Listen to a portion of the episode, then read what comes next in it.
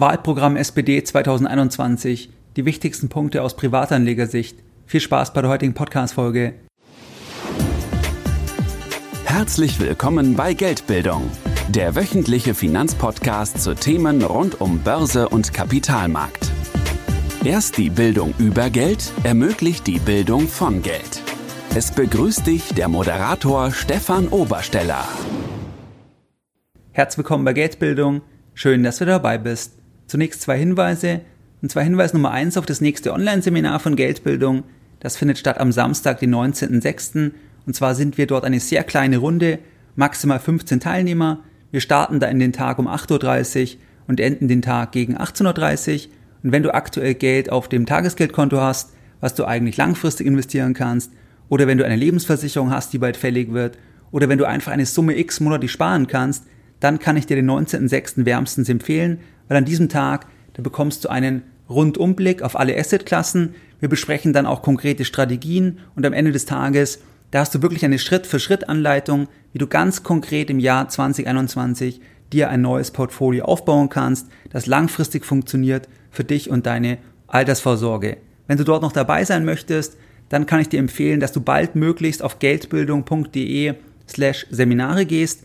Dort findest du den Termin, dort kannst du dich einschreiben, solange noch Plätze verfügbar sind und du kannst mir am 19.06. dann auch alle deine offenen Fragen stellen, weil wir sind wie gesagt nur eine kleine Runde und ich freue mich, dich dann am 19.06. persönlich via Zoom kennenzulernen. Der zweite Hinweis, das ist der Hinweis auf das sonntägliche Format von Geldbildung auf den Newsletter. Diesen Newsletter, den gibt es schon seit 2014. Der wird versendet jeden Sonntag an über 10.000 clevere Privatanleger und dort besprechen wir ganz verschiedene Themen. Das heißt, es kann sein, dass wir uns anschauen, was machen Großanleger, was machen Star-Investoren, was können wir als Privatanleger da mitnehmen für unsere Anlagestrategie oder wir besprechen das Thema der ETF-Sparpläne oder der Edelmetalle oder wir schauen uns vielleicht auch Chancen an. Gibt es irgendwie aktuell besonders interessante antizyklische Chancen? Dann wirst du auch dort am Sonntag von mir informiert, wenn ich hier Themen sehe, die ich spannend finde. Und wenn du dort noch nicht dabei bist, dann schließe ich uns gerne an. Das Ganze ist für dich kostenfrei und du kannst dich jetzt anschließen, indem du einfach auf geldbildung.de gehst und dich dann direkt auf der Startseite mit deiner E-Mail-Adresse für das sonntägliche Format von Geldbildung einträgst. In der heutigen Podcast-Folge da möchte ich mit dir in Anbetracht der bevorstehenden Bundestagswahl über das Wahlprogramm der SPD sprechen. Und zwar schauen wir uns das Wahlprogramm an mit der Brille des Privatanlegers, mit der Brille des Investors. Das heißt, ich erhebe hier keinen Anspruch auf eine vollständige Darstellung des Wahlprogrammes. Du kannst es dir dann gerne selbst komplett durchlesen, sondern wir schauen hier einige Punkte an, die aus meiner Sicht spannend sind für uns als Privatanleger. Das Wahlprogramm hat 66 Seiten von der SPD. Es gibt hier verschiedene Forderungen. Zum Beispiel gibt es hier verschiedene Zukunftsmissionen, die die beschreiben. Zum Beispiel Zukunftsmission 1, klimaneutrales Deutschland oder Zukunftsmission 3, digitale Souveränität in Deutschland und Europa. Und besonders spannend sind die Passagen, wo dann die SPD beschreibt, wie sie das Ganze finanzieren wollen. Also was planen sie konkret zur Finanzierung von ihren Zukunftsmissionen. Hier geht es einmal um das Thema der Gerechtigkeit aus Sicht der SPD und zwar schreibt die SPD, dass einfach Einkommen und Vermögen, dass das gerechter verteilt werden muss. Sie schreiben wörtlich folgendes, Zitat Anfang, die gerechte Verteilung von Einkommen und Vermögen ist eine Grundvoraussetzung für den Zusammenhalt unserer Gesellschaft. Die extrem ungleiche Verteilung von Einkommen und Vermögen ist nicht nur sozialpolitisch bedenklich, sie ist auch ökonomisch unvernünftig. Die hohe und weiter wachsende Konzentration des Vermögens auf einige Hochvermögende verhindert nachhaltiges Wachstum und verschenkt wertvolle Potenziale. Zitat Ende. Das heißt also, die SPD möchte hier mehr die Kontrolle ein bisschen übernehmen, das einfach besser verteilen aus Sicht der SPD. Und jetzt ist die Frage, wer ist denn hier im Fokus? Also wer gilt denn aus Sicht der SPD als vermögend? Wer muss mehr bezahlen? Wer soll mehr bezahlen? Hier schreiben sie folgendes, Zitat Anfang. Wir wollen die Steuern für die Mehrheit senken. Wir werden eine Einkommensteuerreform vornehmen, die kleine und mittlere Einkommen besser stellt, die Kaufkraft stärkt und dafür im Gegenzug die oberen 5% stärker für die Finanzierung der wichtigen öffentlichen Aufgaben heranzieht. Zitat Ende. Es geht also um die oberen 5% gemessen am Einkommen. Das ist ja auch immer eine Frage, da hatte ich ja auch mal eine Podcast-Folge, ich glaube mit dem Titel, ab wann bin ich reich? Das ist ja immer die Frage ist, schaue ich das Einkommen an oder schaue ich das Vermögen an und dass die Politik gerne auf das Einkommen schaut. Und hier schreibt die SPD, dass man sich die oberen 5% gemessen am Einkommen näher anschauen will. Und jetzt ist die Frage, wer gehört denn zu den oberen 5% gemessen am Einkommen? Hier gibt's interessante Veröffentlichungen vom IW Köln. Und zwar ist es so, dass du einfach mal ein Gefühl bekommst, dass man als Single mit circa 4.500 Euro monatlichem Haushaltsnettoeinkommen zu den reichsten 5% zählt. Spannend ist auch das Thema, dass die oberen 10% der Bevölkerung dass die bereits mehr als 50 Prozent der Einkommensteuer bezahlen. Das heißt, wir können ja sagen, dass die Einkommen ungleich verteilt sind. Wir können aber auch sagen, dass die Last der Einkommensteuer, dass es auch extrem ungleich verteilt ist. Das heißt, dass wenige sehr, sehr viel bezahlen. Besonders extrem wird's, wenn wir uns mal die oberen 2,3 Prozent anschauen. Und zwar ist es so, gemäß dem IW Köln, dass 2,3 Prozent aller steuerpflichtigen Personen dass die mehr als 25.000 Euro im Jahr Steuern bezahlen, also Einkommensteuer, und damit rund ein Viertel zu den Einnahmen aus der Einkommensteuer beitragen. Also 2,3 Prozent der steuerpflichtigen Personen sind verantwortlich für rund ein Viertel von den Einnahmen aus der Einkommensteuer. Das heißt, wir haben hier wirklich wenige, die schon sehr, sehr viel bezahlen. Auf der anderen Seite ist es so gemäß dem IW Köln, dass es auch Millionen gibt, die gar keine Steuern bezahlen. Und zwar sind es 20 Millionen Erwachsene, die keine Einkommensteuer bezahlen. Ferner fordert die SPD, dass Personen, die ein sehr hohes Einkommen haben, und zwar über 250.000 Euro als ledige beziehungsweise über 500.000 Euro als verheiratete Personen, dass sie dann noch einen Aufschlag bezahlen müssen, und zwar von drei Prozentpunkten zur Einkommensteuer. Das erstmal zum Thema der Steuern, wer hier mehr bezahlen muss. Es gibt dann auch noch einen Passus zur Vermögensteuer, dazu kommen wir dann später noch. Beim Thema Solidaritätszuschlag, da ist es so, dass jetzt ab 2021 der entfällt der Solidaritätszuschlag der Soli für fast alle gemäß dem Bundesfinanzministerium.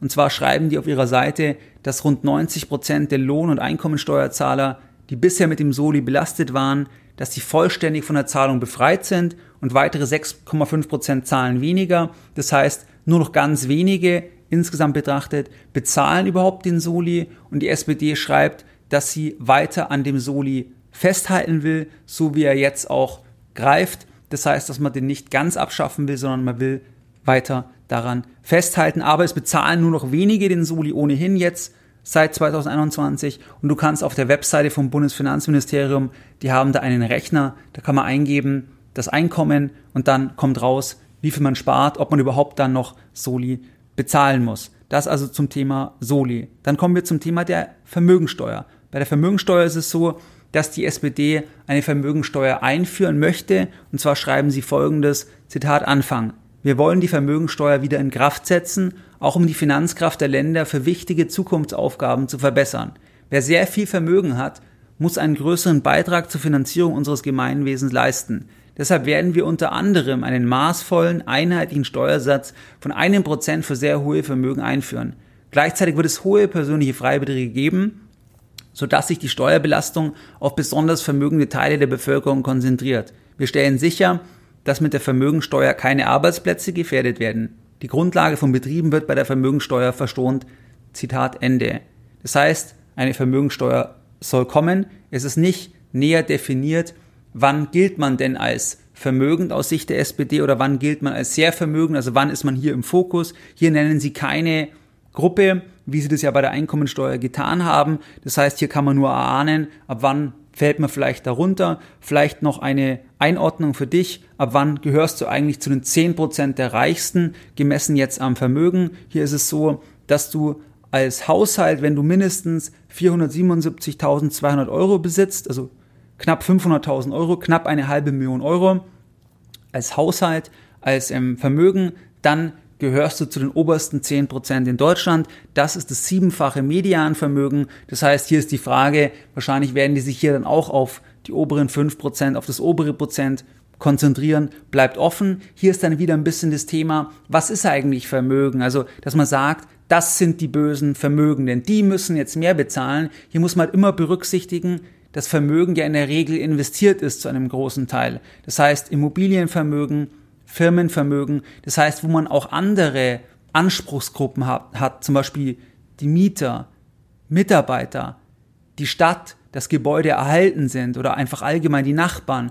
Das heißt, hier ist es ja nicht so, dass jetzt der, der als vermögend identifiziert wird, dass der das unterm Kopfkissen hat oder im Safe, sondern dass das wieder in Sachen investiert ist, wovon auch wieder andere etwas haben. Und wenn ich jetzt eben sage, ich belaste das konstant, dann hat es halt weitere, weitere Einflussfaktoren. Zum Beispiel, dass dann der Erhalt schwieriger wird oder dass es dann vielleicht irgendwie vom Familienbesitz verkauft wird an irgendwelche anonyme Finanzinvestoren. Das heißt, man muss es dann schon ein bisschen ähm, im breiter anschauen, weil wenn man halt liest, jemand hat ein Vermögen von drei Millionen oder von fünf Millionen oder von zehn Millionen Euro, dann ist es ja kein, kein Kontoguthaben oder nur in den allerwenigsten Fällen.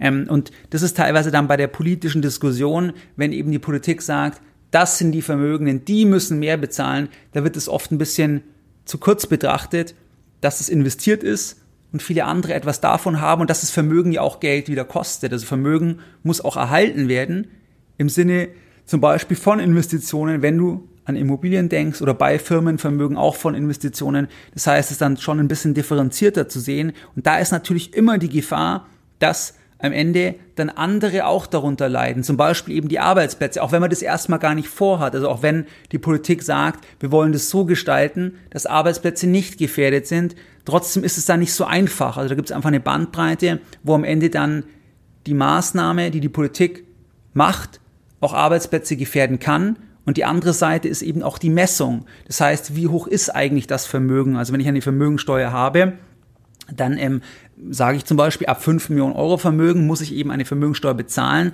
Dann geht es ja um die Messbarkeit schon. Also was ist das Vermögen? Das ist ja nie bekannt letztlich. Keiner weiß ja genau, wie hoch sein Vermögen ist, wenn jemand vermögender ist, weil das Vermögen ja in Sachen investiert ist, die jetzt nicht den Ticker haben. Das heißt zum Beispiel Firmenbeteiligungen privat oder Waldbesitz, Grundstücke, Immobilien. Da gibt's nicht den Ticker. Und wer sagt dann, was genau das wert ist. Was ist das Vermögen von einer privaten Firma? Das kann ja gar niemand sagen. Natürlich kann man irgendwie sagen, irgendwie ein Gutachten machen, aber am Ende kann es sein, dass dieser Wert, der rauskommt, nie erzielbar wäre. Und trotzdem ist es dann der Wert, der das Vermögen darstellen soll, auf das man dann wiederum besteuert wird, was dann wiederum die Liquidität der Firma angreift zum Beispiel. Also das ist dann runtergeschrieben klingt es erstmal, dass man sagt, ja, ja, natürlich, natürlich, aber es ist dann viel differenzierter und schwieriger, das auszugestalten, wie du siehst an diesen Punkten. Und da ist natürlich immer die Gefahr, dass die Politik das dann doch nicht ganz ideal macht und am Ende einfach mehr schadet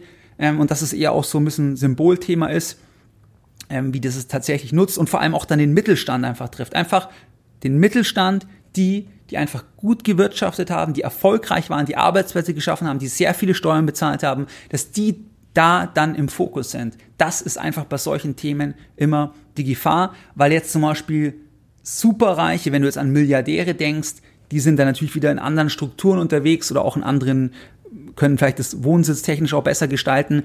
Das heißt also, das sehe ich da ein bisschen als Gefahr, aber Vermögensteuer ist also geplant. Dann das Thema Erbschaftssteuer. Da schreiben sie folgendes, Zitat Anfang, die Erbschaftssteuer ist reformbedürftig. In ihrer gegenwärtigen Form ist sie ungerecht, da sie vermögende Unternehmenserben bevorzugt. Mit einer effektiven Mindestbesteuerung werden wir die Überprivilegierung großer Betriebsvermögen abschaffen. Auch für vermögenshaltende Familienstiftungen werden wir eine Mindestbesteuerung einführen. Zitat Ende. Hier gilt eigentlich das Gleiche, was ich vorher gesagt habe. Das heißt, dass natürlich ist oder dass man natürlich draufschauen kann, wer bezahlt eigentlich welche Steuern und inwieweit können auch ganz große Vermögen steuerarm oder steuerneutral vererbt werden. Aber man muss eben wieder schauen, dass das Vermögen auch oft für die Gesellschaft wieder da ist, Arbeitsplätze schafft etc. Und da ist dann einfach wieder diese Gefahr, dass man da zu sehr in die Richtung geht, dass dann auch andere eben nachteilig von den politischen Entscheidungen betroffen sind, zum Beispiel Arbeitnehmer. Dann kommt das Lieblingsthema von Olaf Scholz, da hat er sich richtig reingebissen, da ist er richtig ähm, reingegangen in die Thematik und zwar das Thema der Finanztransaktionssteuer. Hier schreiben Sie im Wahlprogramm folgendes, Zitat Anfang, wir werden eine Finanztransaktionssteuer einführen, möglichst im Einklang mit unseren europäischen Partnern. Zitat Ende. Zum Thema Finanztransaktionssteuer, vielleicht kennst du die Folge, ich habe da vor ein paar Jahren mal eine Folge gemacht und zwar im Juni 2019. das Thema der Finanztransaktionssteuer, das ist eine schwere Geburt, aber lange ist es im, äh, quasi die Idee ist lange vorhanden in Deutschland, wird schon lange ähm, diskutiert, wie du an dem Datum vom Podcast siehst. Und am Ende ist es so, dass die Grundidee von dieser Finanztransaktionssteuer, das war eigentlich die politische Antwort auf die Finanzkrise, dass die Politik gesagt hat, jetzt müssen die bezahlen, die uns das eingebrockt haben, die Finanzkrise aus Sicht der Politik. Und das war die Idee. Die Praxis, wie ich damals in der Podcast-Folge beschrieben habe, das sieht dann ein bisschen anders aus und die Finanztransaktionssteuer ist aus meiner Sicht kein besonders sinnvolles Instrument, beziehungsweise das schadet auch normalen deutschen Privatanlegern und deswegen ist es nicht unbedingt optimal, aber weiterhin ist es einfach ein Bestandteil von der Forderung oder man möchte das einfach umsetzen, das für dich hier einfach als Information und gerne dann in diese Podcast-Folge reinhören, wenn du Details nochmal hören möchtest zur Finanztransaktionssteuer. Dann gehen wir weiter. Es geht dann hier auch um das Thema Kryptoassets, was ich noch interessant fand, was sie dort geschrieben haben. Da haben die einen einzigen Satz dazu in ihrem Wahlprogramm. Und zwar schreiben sie da folgendes, Zitat Anfang, wir lehnen eine Privatisierung von Währungen ab. Dies gilt auch für private digitale Währungen, die in ihrem Wert künstlich stabil gehalten werden sollen, Stablecoins. Zitat Ende. Das heißt, sie sind diesem Thema nicht offen, lehnen es ab. Ich weiß nicht, was das bedeutet. Heißt es auch, dass sie dann zum Beispiel irgendwie die Börsen irgendwie einschränken möchten? Wir haben ja hier auch verschiedene Gesellschaften in Deutschland, zum Beispiel die Bison-App, Bitweiler, Bitcoin.de. Die sitzen ja in Deutschland. Also möchten sie dann da auch ran? Oder wollen Sie das irgendwie verbieten? Was meinen Sie damit genau? Am Ende ist es so, dieser Markt hat mittlerweile eine Marktkapitalisierung von über 2000 Milliarden Dollar. Aus meiner Sicht ist dieses Statement nicht die richtige Richtung, weil wenn man sich Staaten anschaut, die das erkennen als Chance, als Wachstumsmotor, dann richten die sich auch einfach darauf ein, dann schaffen die auch die richtigen Rahmenbedingungen. Zum Beispiel schau dir die Schweiz an mit Zug, dass da einfach Gesellschaften aus der ganzen Welt dahin gehen weil der Staat halt sagt, wir erkennen das einfach als Riesenthema, dass es langfristig ein Riesenthema ist und damit uns auch für die Wirtschaft was bringt. Und wir schaffen einfach verlässliche, planbare und gute Rahmenbedingungen, dass Leute da hingehen. Und es geht ja nicht darum, dass jetzt der Euro abgeschafft wird, respektive dass private Währungen den Euro ersetzen. Das ist ja viel zu verkürzt, sondern es gibt ja ganz viele verschiedene Anwendungsbereiche von den einzelnen Kryptoassets. Und deswegen ist es schon schade, wenn die Politik oder hier die SPD, wenn man einfach dieses Thema, wenn man sagt, man macht da die Tür zu, weil ich persönlich würde das eher unterstützen beziehungsweise dafür sorgen, dass die Rahmenbedingungen bestmöglich sind und zwar völlig eigennützig als Staat, weil als Staat ich damit langfristig einfach neue Steuereinnahmen generieren kann. Ich kann Beschäftigung generieren in diesem Sektor. Ich habe einfach ein Thema, was unglaublich Rückenwind hat und ähm, und halt auch ein langfristiges Thema. Und hier kann ich mich jetzt noch branden und positionieren als Staat. Und deswegen würde ich es so wie die Schweiz zum Beispiel machen. Aber leider die SPD ist hier dem Thema irgendwo verschlossen. Anders ist es beispielsweise bei der FDP. Die schreiben dazu Folgendes in ihrem Wahlprogramm. Zitat Anfang.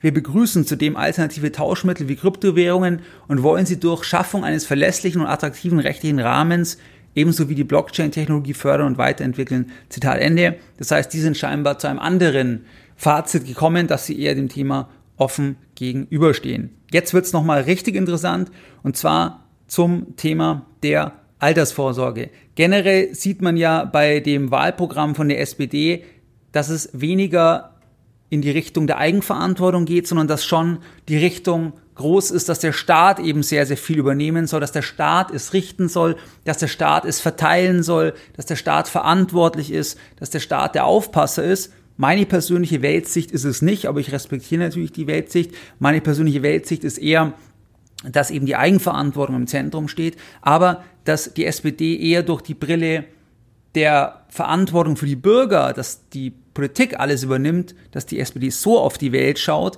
das sieht man auch zum Beispiel bei der Altersvorsorge, weil da schreiben sie dann folgendes, Zitat Anfang, wir werden eine grundsätzliche Pflicht zur Altersvorsorge einführen und Selbstständige schrittweise in die gesetzliche Rentenversicherung integrieren. Sie schreiben dann weiter, wir wollen die gesetzliche Rente stärken und stehen für eine dauerhaft stabile Rentenleistung und ein dauerhaftes Rentenniveau von mindestens 48 Prozent.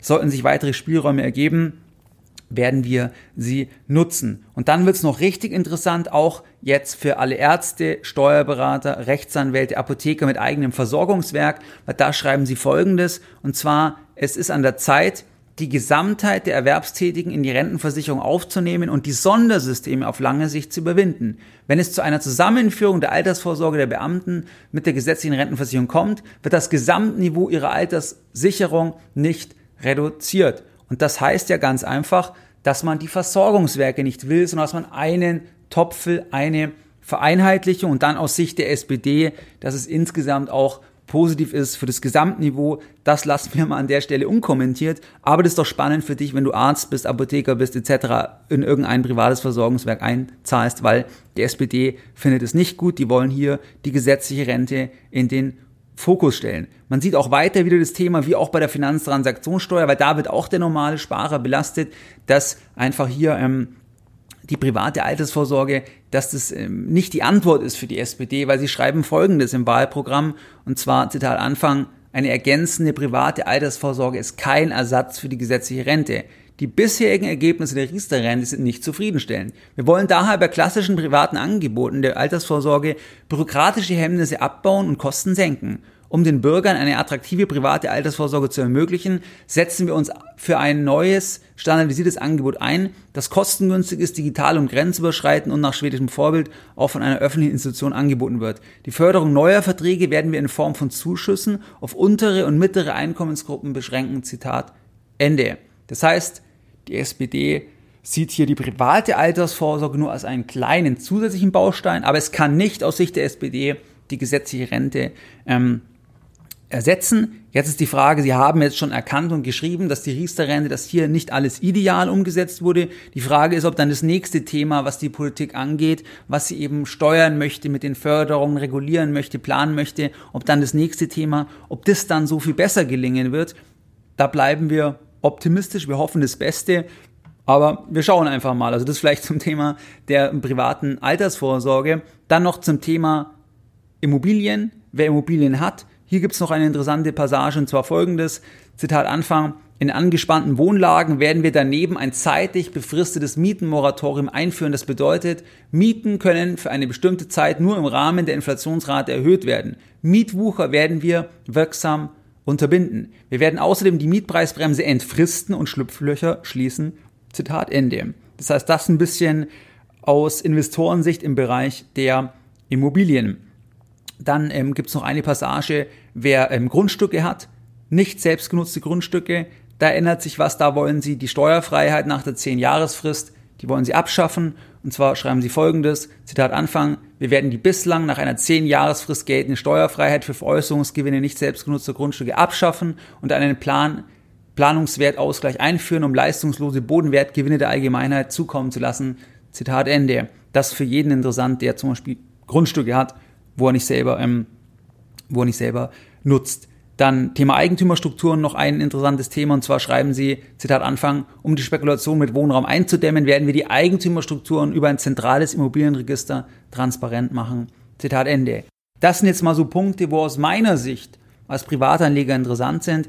Und jetzt nochmal ganz kurz die Lessons learned der heutigen Podcast-Folge Nummer 359. In der heutigen Podcast-Folge, da haben wir uns das Wahlprogramm der SPD angeschaut. Es geht hier einmal stark um die Gerechtigkeit aus Sicht der SPD. Einkommen und Vermögen müssen gerechter verteilt werden. Die oberen 5% sollen mehr bezahlen, also vom Einkommen bezogen. Dann wird es eine Vermögensteuer geben. Es gibt eine Art Reichensteuer aufs Einkommen. Dann der Soli soll bleiben, so wie er jetzt ist ab 2021. Also nur wenige bezahlen den noch, aber das soll bleiben. Dann haben wir das Thema, dass die Finanztransaktionssteuer kommen soll. Erbschaftssteuer gibt es ein paar Veränderungen. Dann haben wir ja das Thema ähm, der Kryptoassets, die werden abgelehnt komplett, mehr steht dazu nicht. Dann ähm, Altersvorsorge, das ist interessant, also eine Pflicht zur gesetzlichen Altersvorsorge. Man will dieses Thema zusammenlegen, perspektivisch langfristig, weil man glaubt, dass es insgesamt dann besser ist. Dann haben wir das Thema bei Immobilien, Mieten, Moratorien in angespannten Wohnlagen haben wir. Ähm, wir haben ähm, das Thema, dass die Mietpreisbremse entfristet werden soll, Schlupflöcher geschlossen werden sollen. Ähm, bei den Grundstücken hatten wir das Thema und auch bei dem zentralen Immobilienregister. das waren jetzt die Lessons learned und wie du es gewohnt bist, da möchte ich auch die heutige Podcast-Folge wieder mit einem Zitat beenden und heute ein Zitat von Thomas Mann. Mein Sohn sei mit Lust bei den Geschäften am Tage, aber machen nur solche, dass wir bei Nacht ruhig schlafen können. Mehr Informationen zu Themen rund um Börse und Kapitalmarkt findest du unter www.geldbildung.de. Und immer daran denken, Bildung hat die beste Rendite.